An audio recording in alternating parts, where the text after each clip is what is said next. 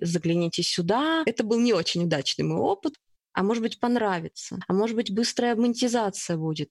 Я, если честно, картинками вообще не очень запариваюсь. Ну, как обычно, заходить нужно было два года назад. Zen такая платформа, что нужно экспериментировать.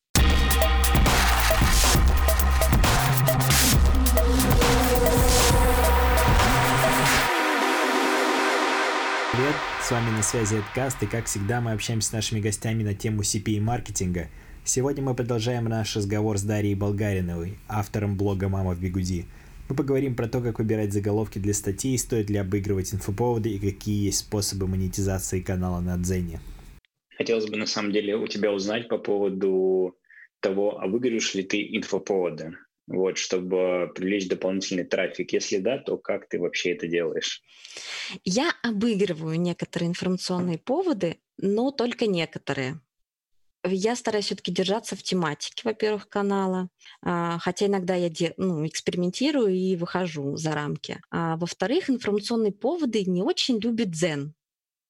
Ну, то есть, если я все-таки хочу развиваться в русле экспертности, как того требует Дзен, да, и о чем говорят менеджеры Дзена, и развивать качественно канал, то всякие вот отписочки по поводу инфоповодов, их Дзен не очень любит, не очень приветствует. И эти статьи, которые вот прям вот здесь и сейчас, они ограничены правилами двухдневности.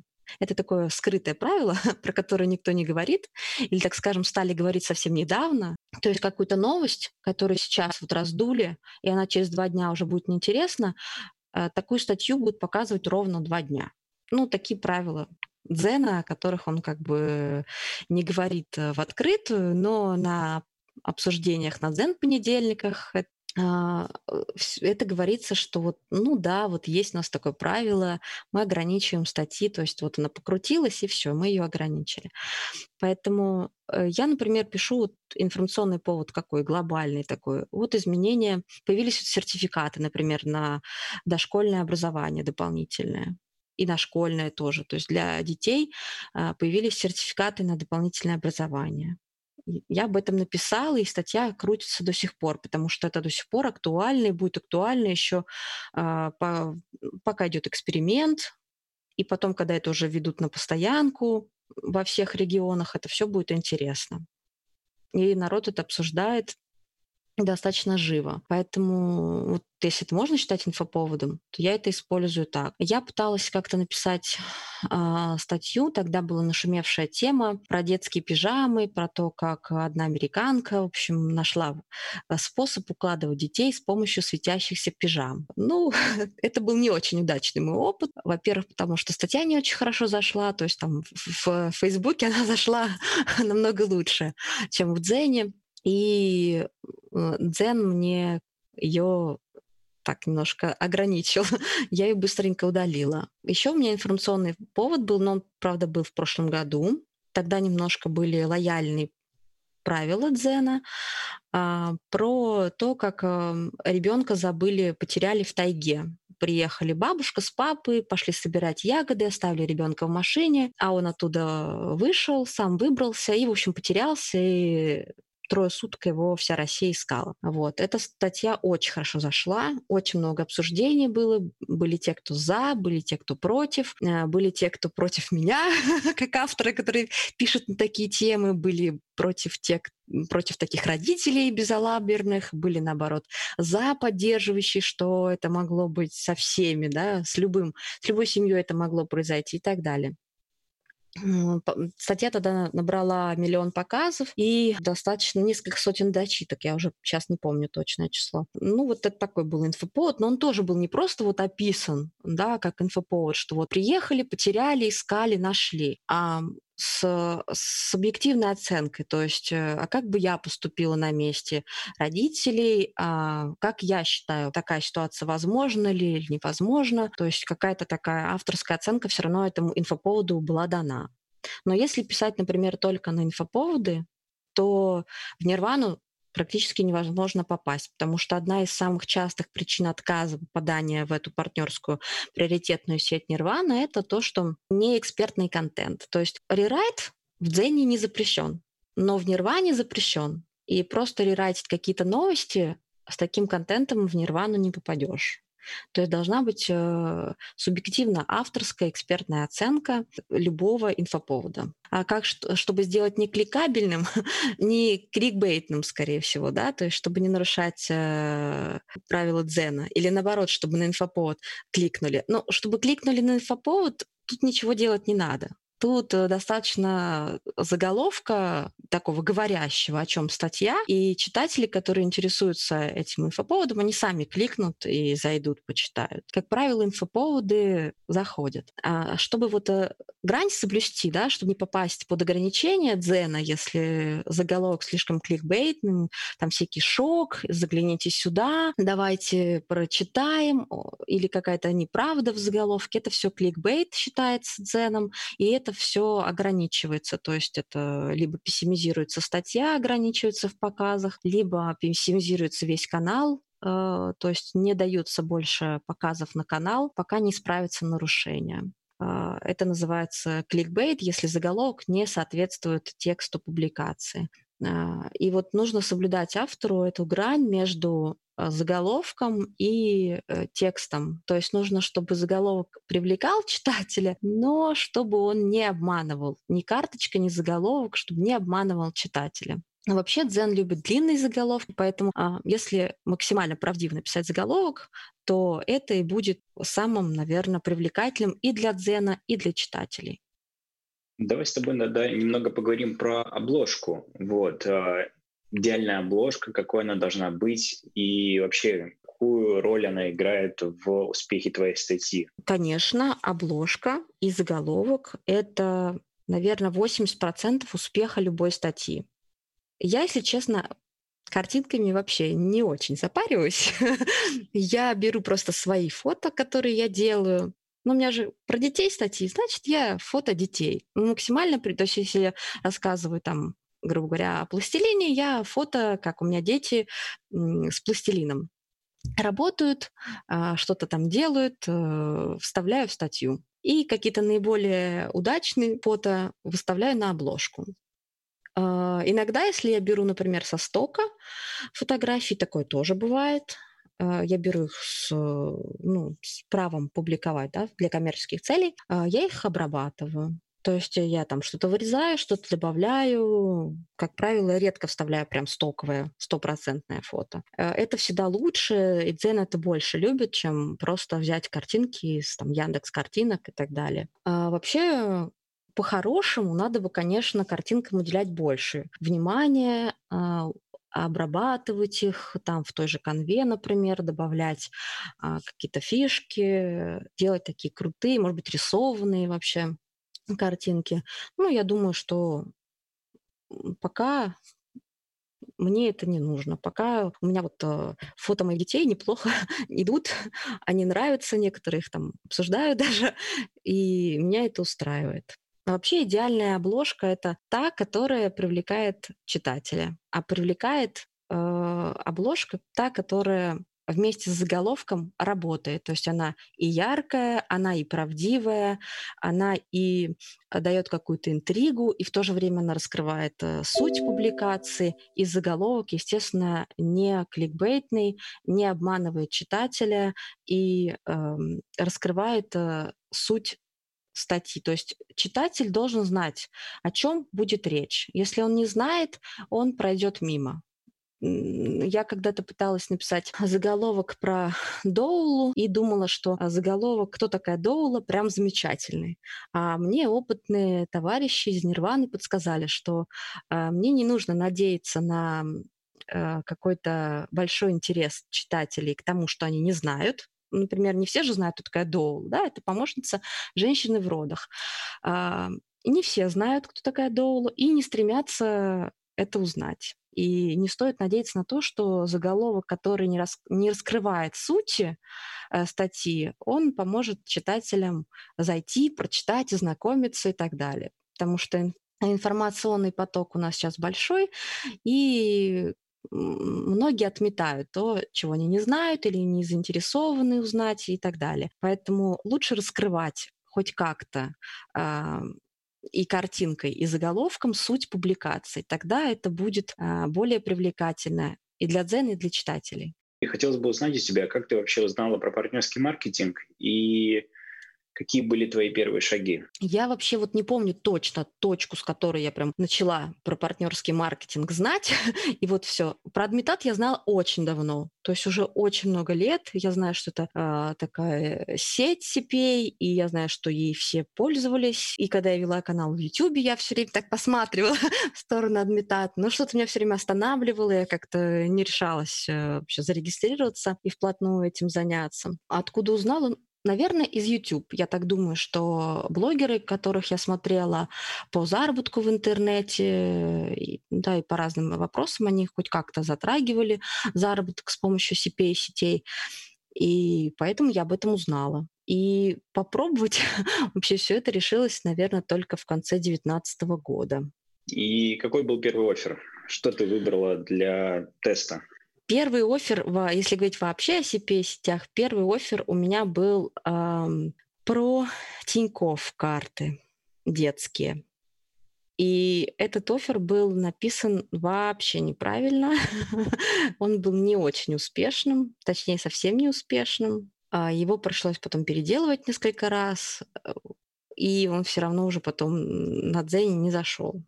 Ну, то есть когда статью там редактируешь, через большой промежуток времени она не очень хорошо получает уже охваты, и, в общем, пришлось мне просто ее оставить как есть. Но я учла э, проблемы, которые были с той стать- статьей, и стараюсь их, этих ошибок уже не допускать. Но, тем не менее, Zen такая платформа, что нужно экспериментировать. Никто никогда не знаешь, что конкретно вот зайдет, а что нет. Поэтому придумаешь какие-то классные идеи, казалось бы, все здорово, а на самом деле это оказывается неоцененным. Но э, я люблю оферы прежде всего такие, которые отзываются во мне самой. То есть, которые бы я, например, купила, да, какой-то товар, который бы я купила, или э, что-то, что мне понравилось или я уже купила уже попробовала. И я что оферы отбираю по этому же принципу, что нативки э, тоже не, не все подряд, а выбираю только те, которые откликаются именно мне, то есть которые мне подходят не только по тематике, но и которые, которыми я пользуюсь или которые мне понравились. Вот. А вообще а, я в Адмитаде я подключена к нескольким программам, и я даже еще не все их успела использовать.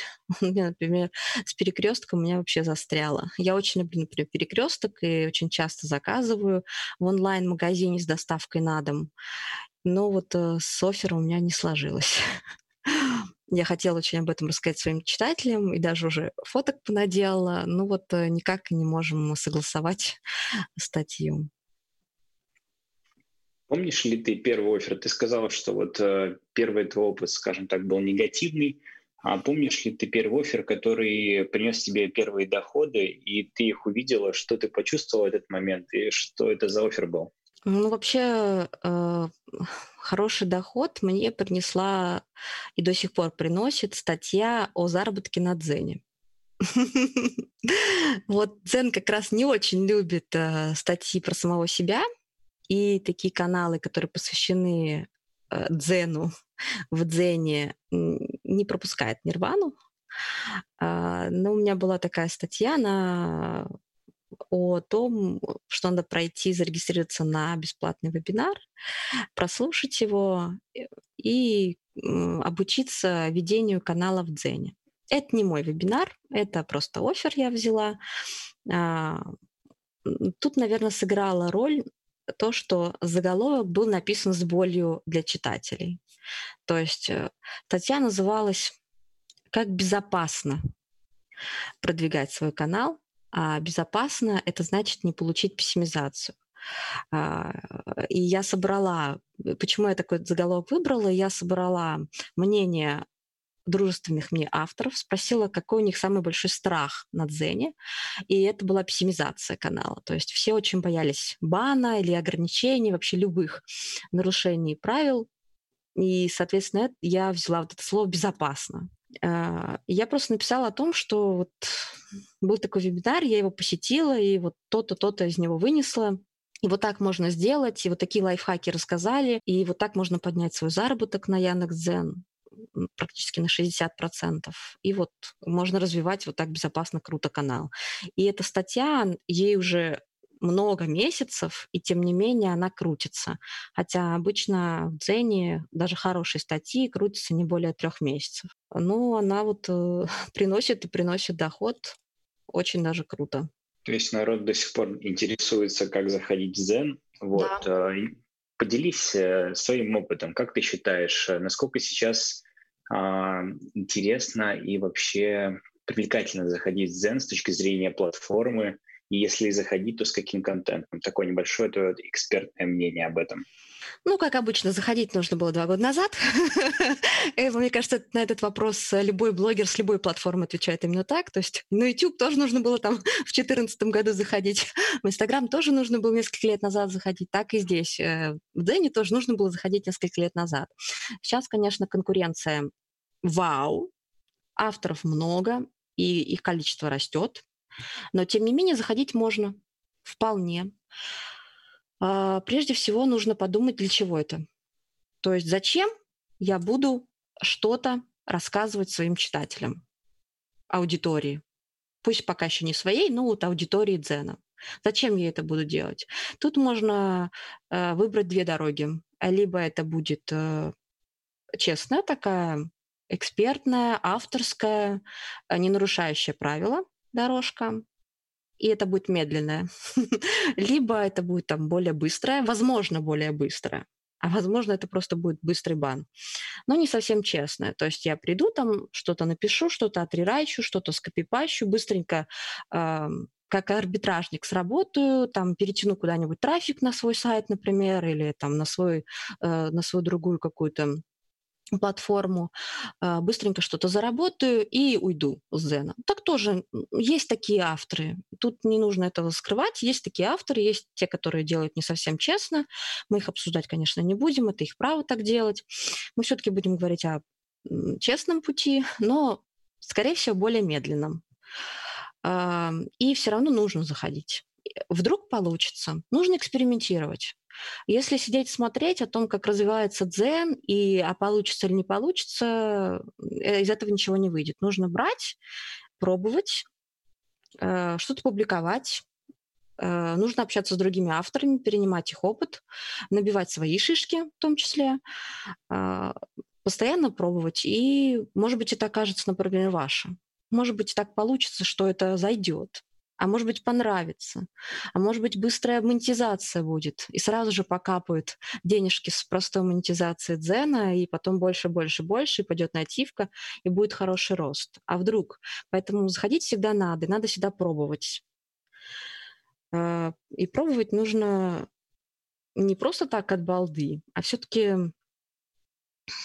а, выбрав тематику, и даже неважно, тематика это будет а, ну, популярная какая-то или более там, узкая, неважно. Самое главное, чтобы эта тематика нравилась самому автору. То есть, чтобы автор разбирался в этой тематике, чтобы каждая статья приносила удовольствие от написания. А аудитория, она уже это почувствует, сама придет. Ну и традиционный вопрос э, для наших гостей. Вот, ты сказала, что э, изначально ты действительно переживала и не решалась работать с CPA. Вот э, отсюда вытекает вопрос, и хочу тебя спросить, чтобы ты дала совет начинающим мастерам, что им стоит или не стоит делать, решаться, не решаться. Дай буквально пару советов от себя начинающим веб-мастерам. Решаться однозначно стоит – Однозначно просто. А, пусть не пугают никакие там а, комиссии, подвохи, во всем можно разобраться, тем более, например, Адмитат делает очень много для того, чтобы помочь начинающим веб-мастерам а, на разных площадках развиваться, будь это то сайт или там, блог на Яндекс.Дзен, очень много есть полезных информации в Адмитат Академии, где можно все это почитать и понять, разобраться хотя бы на начальном этапе, что-то уже начать делать. Делать всегда надо. Поэтому заходить нужно и пробовать нужно. А, ну, на Дзене, если говорить про Дзен, например, опять-таки, то к Дзену и партнерским сетям нужно привыкнуть. Ну, то есть нужно какой-то ключик подобрать, э, писать так статьи, чтобы во-первых, статья имела ценность и без партнерских ссылок, да, а с другой стороны так, чтобы подвести читателя к переходу по ссылке и последующей покупке. Это уже каждый автор для своей аудитории подбирает сам. А если говорить в, общем про CPA-сети, то э, это достаточно неплохой доход, причем он не обязывает автора никаким условиям. То есть если с нативкой мы, например, работаем то прописываем какие-то условия, договоренности, там, сколько у нас должен быть охват, какие у нас должны быть дочитки, или вообще что должно быть в результате выпуска этой статьи, к чему должны прийти. То есть, может быть, это покупки по ссылке, может быть, это просто переходы там, на Facebook э, и так далее. Э, здесь мы все равно обговариваем с рекламодателем какие-то условия и обязаны их соблюдать и этим условиям следовать.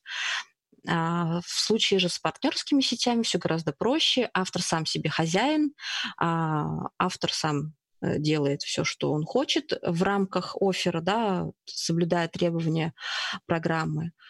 Э, но он в результате, он как бы его, от его работы зависит только его доход. И все. То есть он э, согласовал, все выпустил, там ничего не нарушил, и, соответственно, он получает, э, сколько он, сколько он сработал сам, столько он и получит. Сработал плохо, значит, ничего не получит. Да? Сработал хорошо, значит, заработает. Вот. Но он как бы никому ничем не обязан. Поэтому партнерские сети, партнерские ссылки – это вообще отличный способ дополнительного заработка. А там, например, особенно там, где нет простой монетизации. То есть если вот на Дзене есть она, да, на своем сайте, например, пока нету, но можно уже публиковать статьи с партнерскими ссылками, и даже при небольшом трафике есть вероятность, что э, читатель перейдет, купит, и будет уже заработок. А вот, поэтому я всем рекомендую, как я, не тянуть, быстрее начинать сейчас э, и уже первые денежки свои получать. Друзья, от нас с вами хочу поблагодарить нашу гостью за прекрасное общение. Спасибо тебе, Даша. Это было очень увлекательно и очень интересно тебя слушать и очень информативно. На связи был отказ. Друзья, до новых встреч. Всем пока. И вам тоже спасибо.